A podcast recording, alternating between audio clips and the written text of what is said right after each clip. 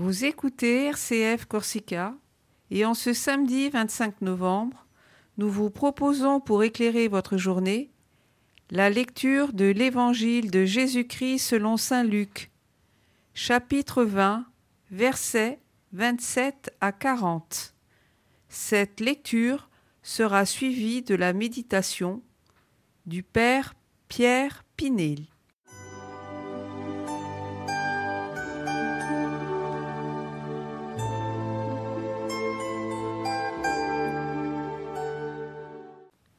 Évangile de Jésus-Christ selon Saint Luc. En ce temps-là, quelques Sadducéens, ceux qui soutiennent qu'il n'y a pas de résurrection, s'approchèrent de Jésus et l'interrogèrent. Maître, Moïse nous a prescrit.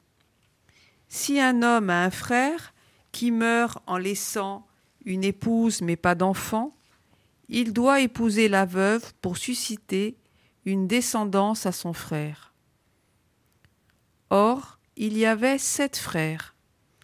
Le premier se maria et mourut sans enfant. De même, le deuxième, puis le troisième épousèrent la veuve. Et ainsi tous les sept. Ils moururent sans laisser d'enfant. Finalement, la femme mourut aussi.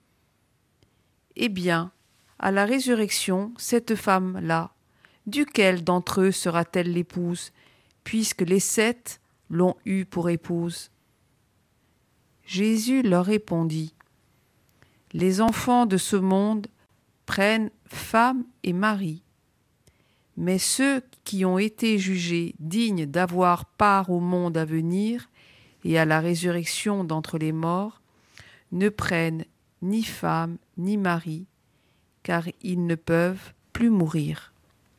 Ils sont semblables aux anges ils sont enfants de Dieu et enfants de la résurrection. Que les morts ressuscitent. Moïse lui-même le fait comprendre dans le récit du buisson ardent, quand il appelle le Seigneur le Dieu d'Abraham, Dieu d'Isaac, Dieu de Jacob. Il n'est pas le Dieu des morts, mais des vivants. Tous, en effet, vivent pour lui.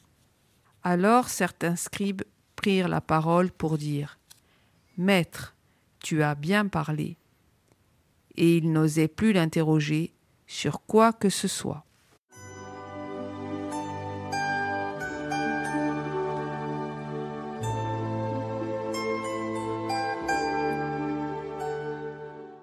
Il est clair que la question des Sadducéens complique la situation au sujet des sept maris une seule épouse à la résurrection et se retrouvant ainsi avec une seule épouse. Il ne s'agit pas de poursuivre la vie conjugale dans le delà. Et d'autre part, cette question est d'une dérision lamentable. Ce qui est à retenir, c'est la réalité de l'amour dans l'éternité.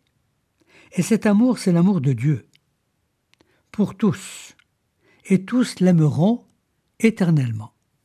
La résurrection des morts et la vie du monde à venir, ce sera notre vie de ressusciter dans l'éternité. Mais elle est dans le secret de Dieu et non pas dans notre imagination. D'autre part, quel est l'homme, la femme les plus intelligents qui pourraient rationnellement concevoir ce qu'est l'éternité? D'autre part, Jésus nous invite à croire et à comprendre que dans l'au-delà, oui, dans l'au-delà, nous vivrons. C'est cela qui est le plus important pour notre foi et dans notre méditation sur la mort. Jésus veut aussi nous faire comprendre que nous serons transformés et que nous existerons autrement que sur la terre, puisque nous serons au ciel. Jésus veut faire comprendre que l'union charnel n'est plus de mise dans l'au-delà. Il y a une transformation du, monde, du mode humain d'exister. Nous entrons dans une vie nouvelle auprès de Dieu.